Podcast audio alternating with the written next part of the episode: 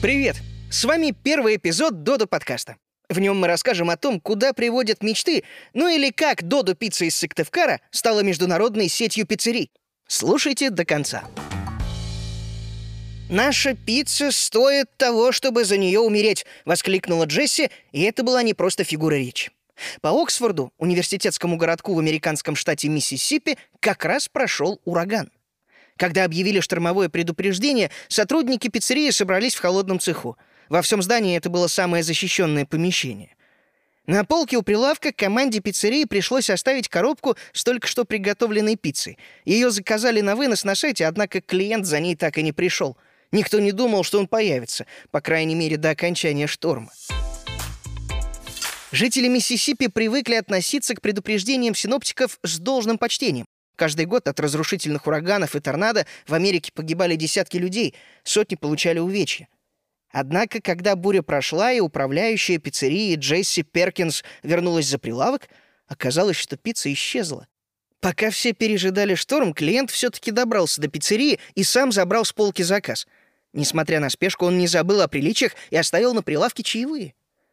Не каждый житель Оксфорда готов был подвергать свою жизнь опасности ради кусочка этой пиццы. Но многим она нравилась не на шутку.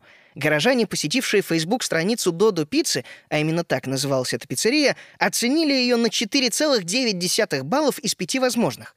Некоторые даже написали в отзывах, что тут делают лучшую пиццу, какую они только пробовали в жизни. Хотя в их городе готовили пиццу не меньше сотни кафе и ресторанов. Откуда только взялась эта пиццерия? Название ничего не говорило жителям Оксфорда. Ни в одном другом американском штате такая вывеска не встречалась, и открыли ее люди, которых прежде никто в городе не видел. Казалось, пиццерия появилась буквально из ниоткуда. Так оно и было. Первая в мире Додо Пицца открылась в апреле 2011 года. Меньше чем за 6 лет до истории с ураганом. Произошло это в другой стране и даже на другом континенте, почти за 9 тысяч километров от Оксфорда, в городе, название которого Джесси Перкинс даже после тренировки выговаривала с трудом. Город этот назывался Сыктывкар. Улица, где открылась первая Додо пицца, называлась Первомайская.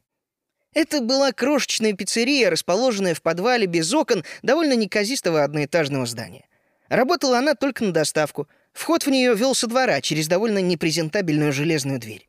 Додо пиццу открыл житель Сыктывкара, предприниматель Федор Овчинников, который вложил в пиццерию свои последние сбережения.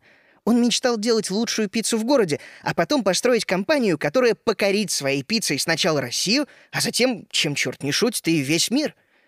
Мало кто тогда верил, что Додо протянет больше года. Через год пиццерия выпекала по 100 пиц в день. Потом Федор Овчинников открыл вторую Доду пиццу, и эти две точки стали выпекать по 300 пиц. Судя по всему, людям нравилась пицца от Додо. Компания открывала новые и новые пиццерии. Они стали появляться сначала в Сыктывкаре, а потом и других городах России. Уже через три года после открытия счет пошел на десятки точек. Дода уже объединяла сотни энтузиастов, которых увлекли цели, поставленные Федором. Все они хотели совершить в жизни что-то стоящее, научиться делать пиццу, которая заслуживает того, чтобы хоть раз рискнуть за нее жизнью, построить большую, современную, но при этом живую и человеческую компанию, ну или хотя бы попробовать. В результате в 2016 году Додо Пицца стала крупнейшей сетью в России по количеству пиццерий. Можно было почивать на лаврах, Вместо этого команда Додо отправилась покорять другие страны. Додо-пиццы появились в Румынии, Литве, Эстонии, Казахстане, Узбекистане, Кыргызстане и даже в таких непохожих на Россию странах, как Китай и США.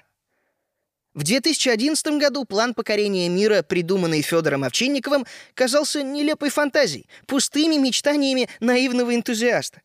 За каких-то пять лет Додо Пицца, возникшая из ниоткуда в небольшом городе на севере России, стала международной компанией. Как же это так получилось? Попробуем объяснить в следующих эпизодах подкаста.